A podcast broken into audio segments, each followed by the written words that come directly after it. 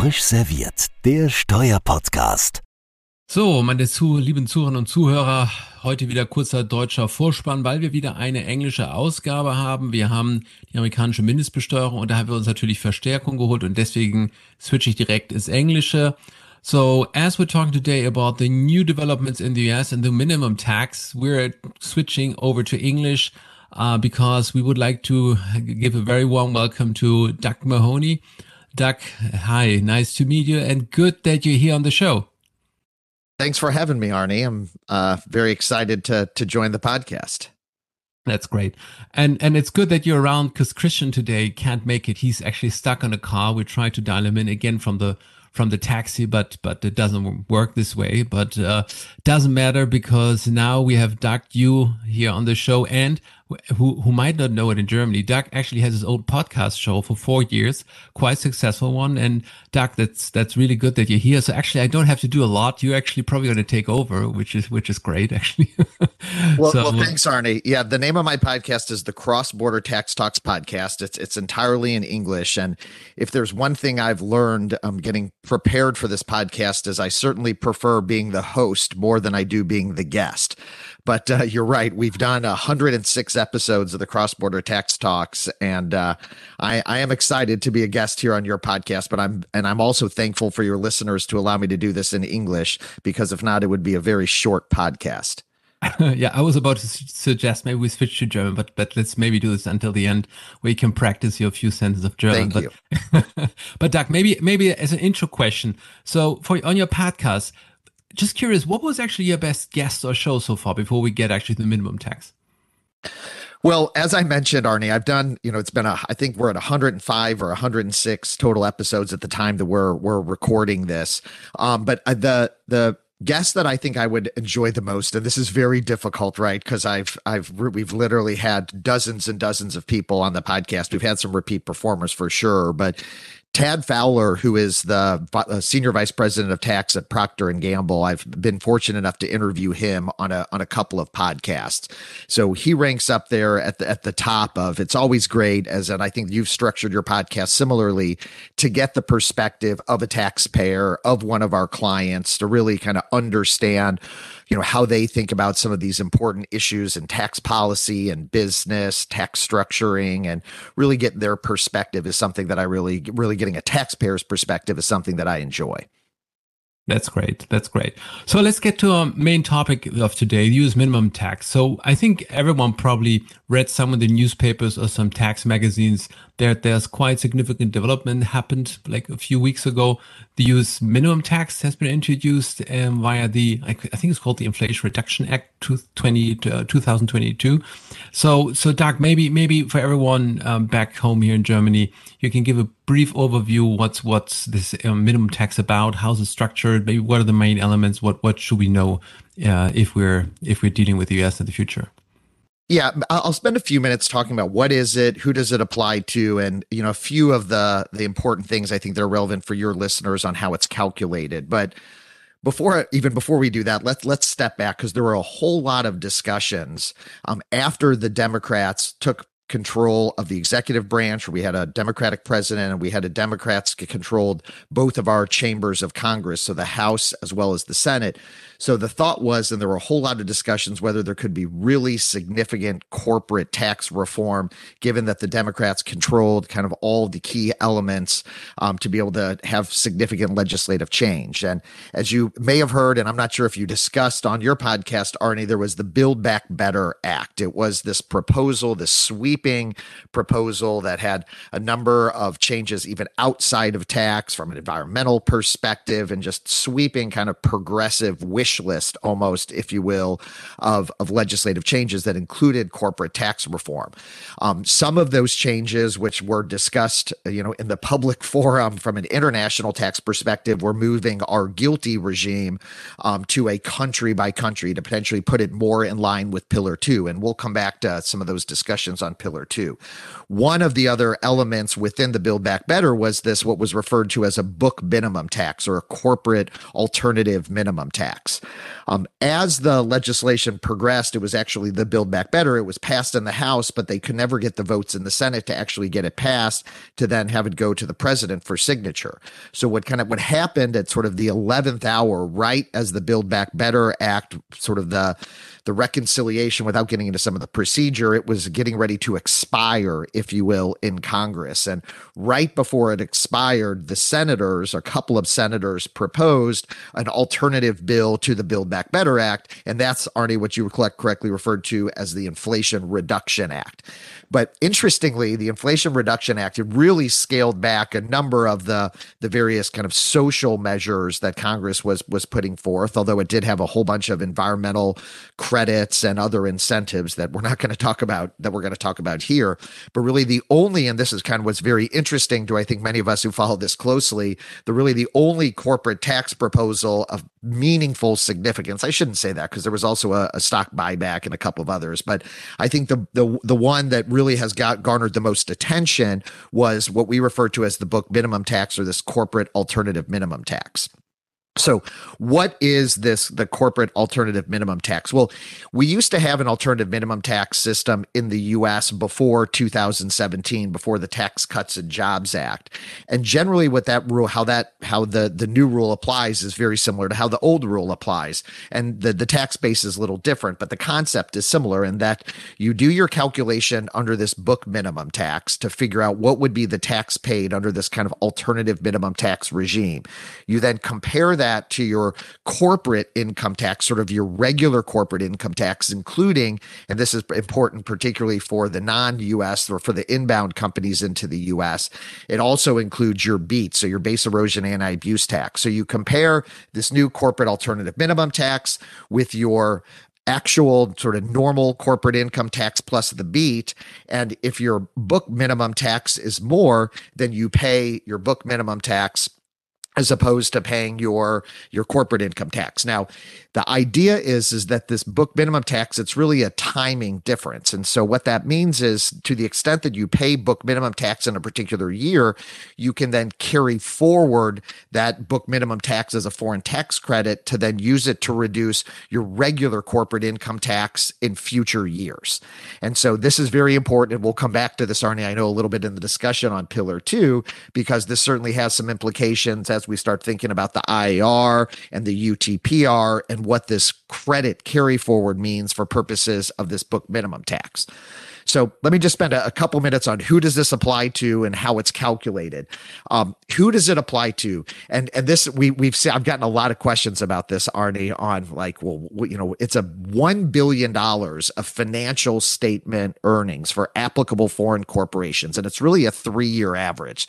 So the first thing that it's important for listeners to understand is that this is a net income test. It's not a revenue test, right? So we all know that Pillar Two is 750 million euro revenue revenue. This is 1 billion of financial statement income, net income, not revenue.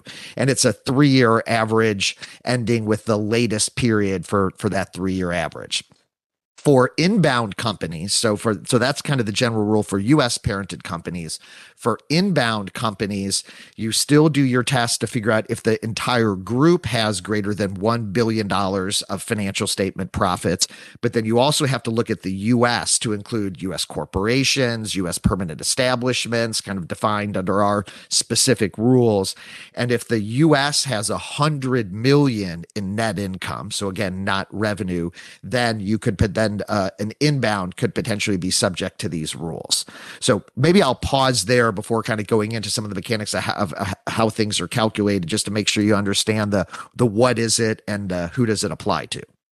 Yeah, actually, interesting. Thanks, thanks for the overview. I mean, I guess my first question would be then, if I'm listening to us, that it sounds like that's a bit of a different animal, your rules, right? So, especially if I'm compared to Pillar Two, so everyone here in Germany first thought, okay, now the US is following what has been agreed by OECD uh, an inclusive framework, but it sounds to me that this is still something different. Or how would you see this in comparison to Pillar Two? Well, It, it's a great question, Arne, and I, this we've gotten this question from a ton of U.S. multinationals, of our inbound clients as well and the this is a completely different animal. Um, and what's very interesting is that this rule was proposed well before the model rules and the commentary ever came out. And so that's why i wanted to start with the history because this rule was actually introduced as part of the build back better act. And the fact that it even kind of smells or feels like uh like this pillar two, like a potentially even qualified domestic minimum top up tax, in, in my view, is almost more coincidental because it's a 15% minimum tax. It's based on financial statement earnings. But I, but there are some very important differences as to, you know, how we would think about this in the context of, of pillar two. So the, the, one of the common areas is that it is based on financial statement income, as we mentioned, but there are 14 adjustments and I'm not going to go into the, the details of the adjustments, but one of the important highlights, which I think will be important for listeners to understand how this may be distinguished from Pillar Two, is is how the book minimum tax relates to foreign subsidiaries. In other words, controlled foreign subsidiaries underneath the U.S. And so the book minimum tax is really an amalgam, if you will, a consolidation, not just of the U.S. companies that we normally think of a U.S. consolidated group, but also all the foreign subsidiaries that are below. And so you look at the financial statement income of all of those subsidiaries, and that is kind of the starting point for your applicable financial statement income or AF AFSI. And so, um, if if all of you, and so there, there's no country by country, Arne. There's no kind of constituent entity concept in this. Um, it really is just kind of a, a, a grouping, an aggregate of all those foreign subsidiaries. And then you also taxpayers also get a foreign tax credit um, for under this this book minimum tax. So to the extent that there you've got a U.S. a U.S. parented company or a U.S. holding company with German um, subsidiaries for example, then to the extent that you pay tax in Germany, you do get a credit for that to reduce your your book minimum tax. Now, what's important to remember is that there's also a limit effectively to that that uh, foreign tax credit up to the 15%. And so so in other words, and then if and if you do have foreign tax credits that um that that are in excess of that those can be carried forward for purposes only of the the the book minimum tax. It's interesting. so, oh sorry oh, go ahead Arne.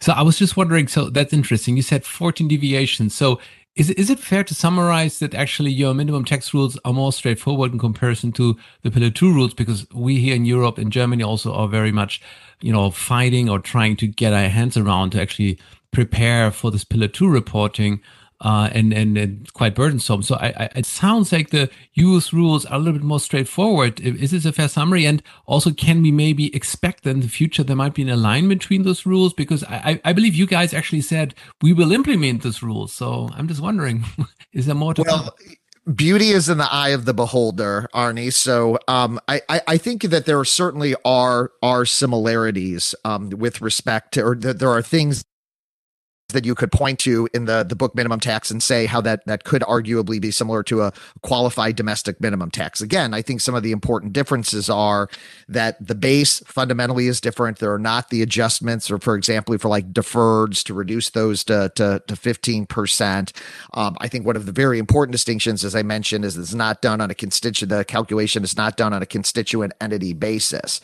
Um, but you know, th- you asked the question of you know, could this potentially be adjusted adjusted or amended to, to be a qualified domestic minimum tax potentially.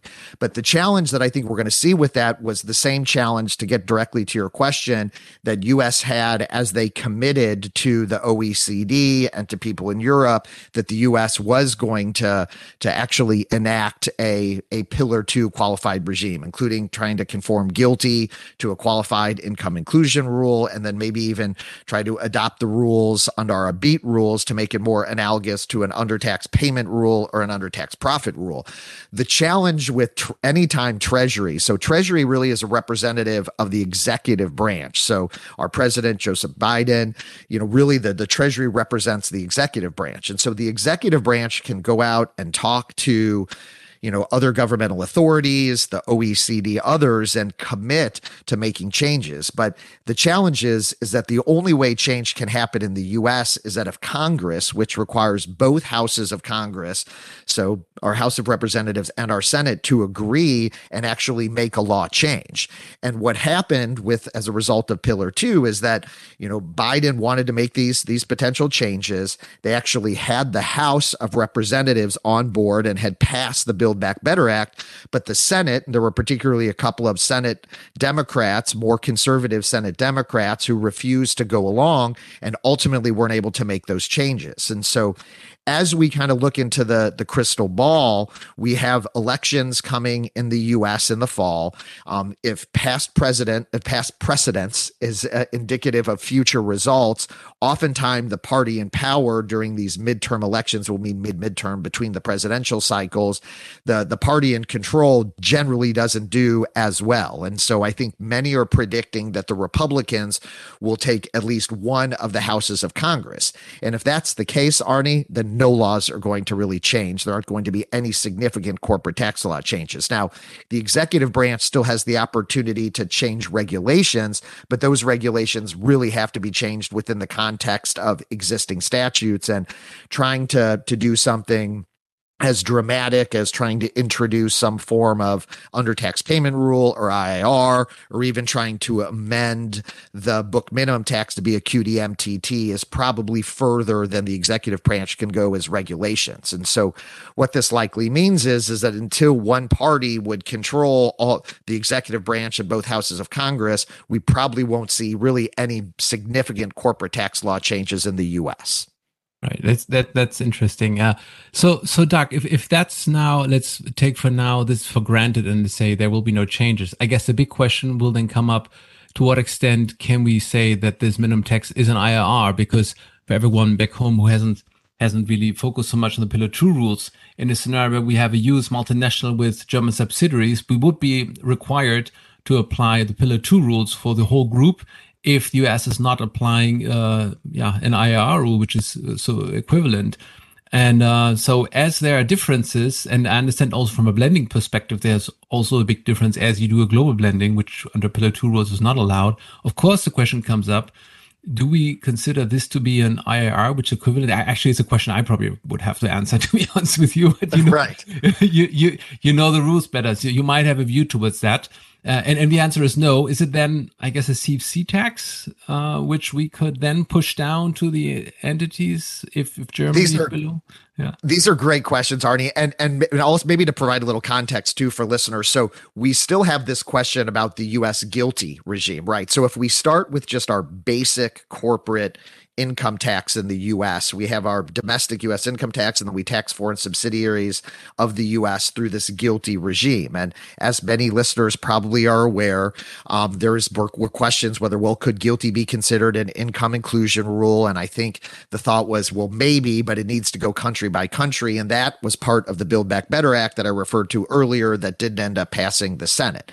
And so I think kind of the the discussion in the tax press and elsewhere has I, I think the discussion in the tax press and elsewhere has kind of moved on for GILTI to question now is GILTI a qualified if it's not a qualified income inclusion rule because first of all it's on a different base it's US taxable income as opposed to US GAAP and because it's not country by country the question is is GILTI a, a qualified CFC regime for purposes of pillar 2 such that you would push those taxes down I think, you know, my view is is that, you know, based on the model rules and commentary and how they defined a CFC regime, GILTI certainly feels like a, a, a CFC regime. I think there are much more complicated questions, particularly how the US has some of our interest expense apportionment rules and how we calculate the foreign tax credit for GILTI on how we push those credits down or if we should push those credits down because some of them relate to expenses in the US, which I'll I don't want to bore listeners with, but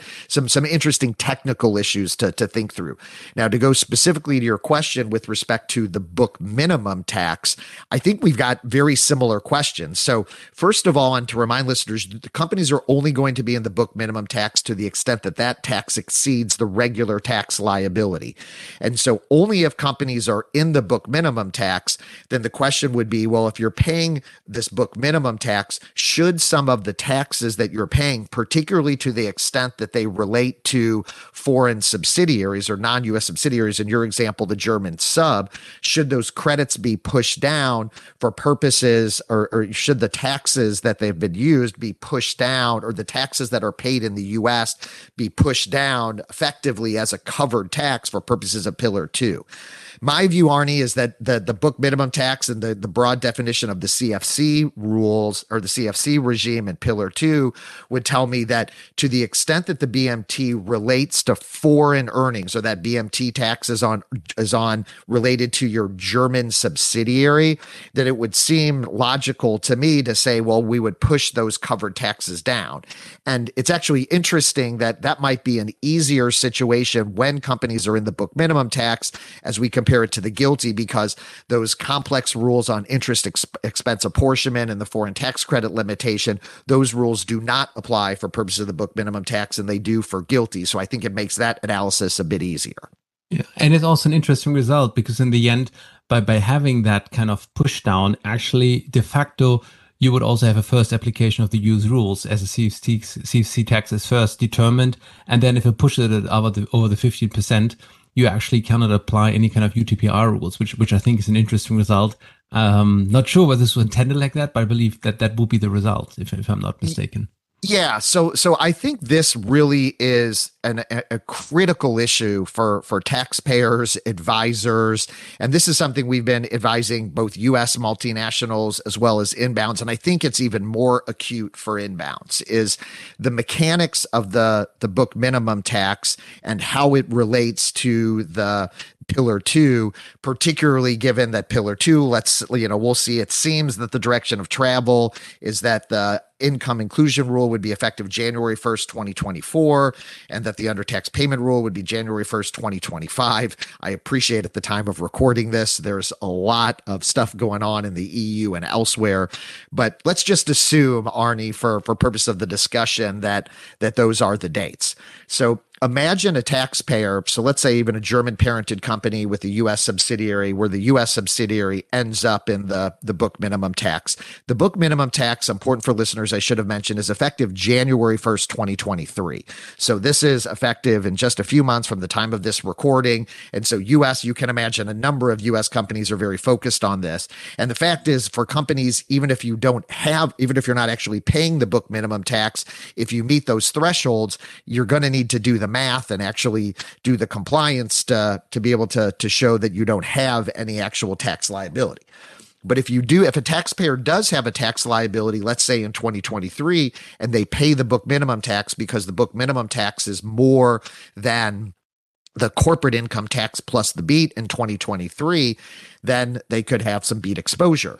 Well, under the financial accounting rules, the the the company would then be able to book a deferred tax asset for that for that book minimum tax, assuming they could show and under the financial accounting standards of IFRS, which I am not an expert in. I should defer, I should make sure that I mention that. But presumably companies would be able to book a deferred tax asset to then be able to, to use that book minimum tax to then credit against future corporate income tax. Let's assume, Arne, then in 2024, that Germany does enact the income inclusion rules under Pillar Two. And I appreciate that that's a big assumption. There's a lot going on before we know whether that's going to be the case.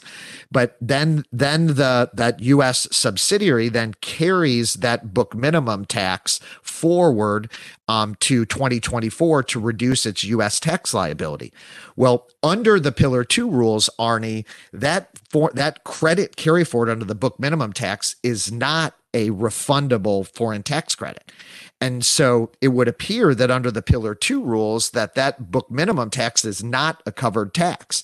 So if you let's for example assume that in the first year that there was a $10 book minimum tax credit in the second year let's assume that there was a hundred dollars of taxable income in the U.S. Um, in 2024, um, so that the the taxpayer would pay uh, twenty one dollars of corporate income tax. They would then have a ten dollar credit for the book minimum tax, so that for Pillar Two purposes, their covered taxes are really eleven dollars, absent any of the other kind of adjustments. But under that very very oversimplified example, because they've used the book minimum tax as a credit, it actually reduces their covered taxes. And I think under the Pillar Two rules, Arne, there would be four dollars of IR of additional tax that's owned under assuming Germany passed the IR. And that's why I think it's really important for taxpayers to understand that if they end up in the book minimum tax, then there could be collateral implications under the Pillar 2 rules because the book minimum tax credit carry forward is not refundable.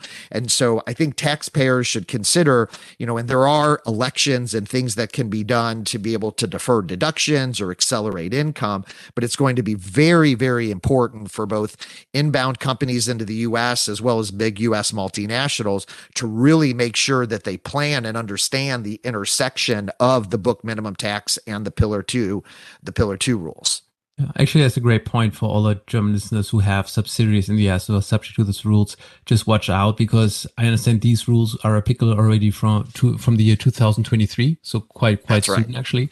So yeah, so therefore I think it's really worthwhile to look into that. And yeah, in a worst case, try and prevent that the minimum tax rules apply, not to end up in the scenario you just described.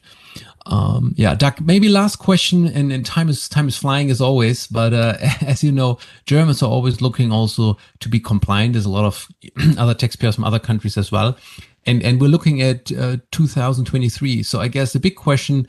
Uh, Germans who are subject to those rules with their subsidiaries might be what does it mean from a compliance? Is this now something which also requires a lot of gathering of data points?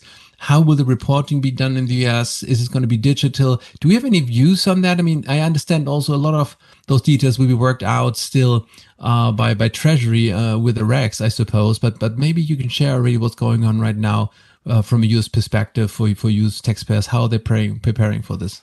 Yeah. So, I mean, one of the big challenges, Arne, that we're seeing for U.S. taxpayers is first of all that these these the these rules, the statutory rules, granted Treasury, so part of the executive branch, as I explained before, really broad authority. And the fact is, there are a ton of questions that we have as advisors as well as taxpayers about how these rules ap- actually operate. I mean, very specific things just on who are, you know, who are applicable corporations, just who's within the rules, how do you define um, the applicable financial statement income. So there are a ton of questions of just like who's even in these rules, exactly how they apply. And frankly, we're not going to know some of those answers, and taxpayers are just going to have to take reasonable guesses until we actually get some either notices or proposed regulations from from Treasury. That also includes the the compliance. And so the I think the the positive news, if you want to call it that, for taxpayers is that we do have some history, Arne, with an alternative minimum tax prior to 2017. So, in kind of how that operated, and there was really just a separate form that was required for corporate taxpayers related to the alternative minimum tax. So, I would anticipate that we would see something similar to that in the past. But the point on data and kind of where the starting point is for this calculation is is really important. And so I know this is something that taxpayers have been particularly focused with Pillar 2 because and particularly for US multinationals, but I know this is relevant across the globe that the starting point for Pillar 2 is really kind of a, a new novel starting point for purpose of determining taxation, right? Having this by constituent entity. And the book minimum tax we know doesn't have kind of financial statement by constituent entity, but it really is a new, a whole new kind of system of accounting that companies are going to do. So it's really, you know, you have your kind of your normal books, you're going to have your tax books, you're going to have your pillar 2 books, and for companies that meet the income thresholds or are close to meeting to the income thresholds, you're going to have to have a separate set of books for the book minimum tax. And you know, kind of one point of commentary, Arne, is that it appears that the these the tax policymakers, regulators, don't have a lot of sympathy for, you know, for multinational corporations and just having to keep more and more and more and more sets of books to be able to do these calculations. And so very similar to what we've seen in pillar 2, you know, companies that are close to this threshold or potentially within the the book minimum tax are already starting to think about how do we need to get the data that we need to be able to to do the calculation because we know generally for provision purposes for for public companies, they're going to need to report on what the potential implications are for for this. And then as companies start to think about, they do have some time before they will actually have to report, but it's going to be very important for companies, not just obviously the German companies, but everybody's really concerned with how do we actually comply with these rules and do the detailed calculation. And some of it, unfortunately, we're just going to have to wait for Treasury to provide us some additional guidance. And until then, just take kind of reasonable guesses on what we think the interpretation is. And we saw this, Arne, a lot in 2017 when, frankly, the legislative process was very compressed, that a number of taxpayers would take reasonable positions only to learn several months later that that's not actually how the rules operated and then had to go back and reflect those changes in their financial statements or elsewhere. But that's kind of the, the, the world that we're living in and that with US with US law. Thanks. That's that's very interesting. Good stuff, Doug. And I'm um, looking already. We're we're past the half an hour.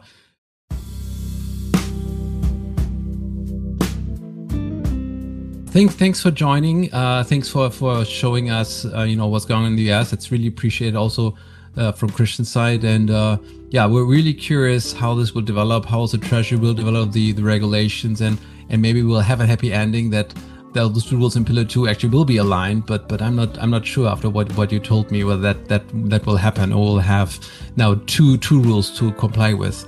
That's what it sounds more to. But but let's just wait. I think that's the short story. We'll see in a couple years as what happens with the U.S. political landscape, but we'll certainly dynamic times on both sides of the ocean, Arne. Right. Okay, Doug. Thanks again, and uh, yeah, hope to have you soon again on the show with new developments in the U.S. and until then, we're all listening also to your podcast. And we're, we're curious, a lot of Americans now listening to maybe German podcasts and brush up the German. Oh, and I almost forgot. You have now the last chance to use a few words of German if you want to. Danke.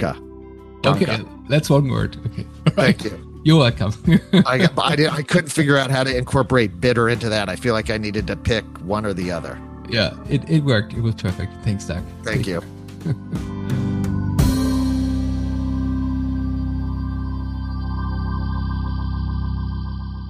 Frisch serviert, der Steuerpodcast, powered by CH Beck.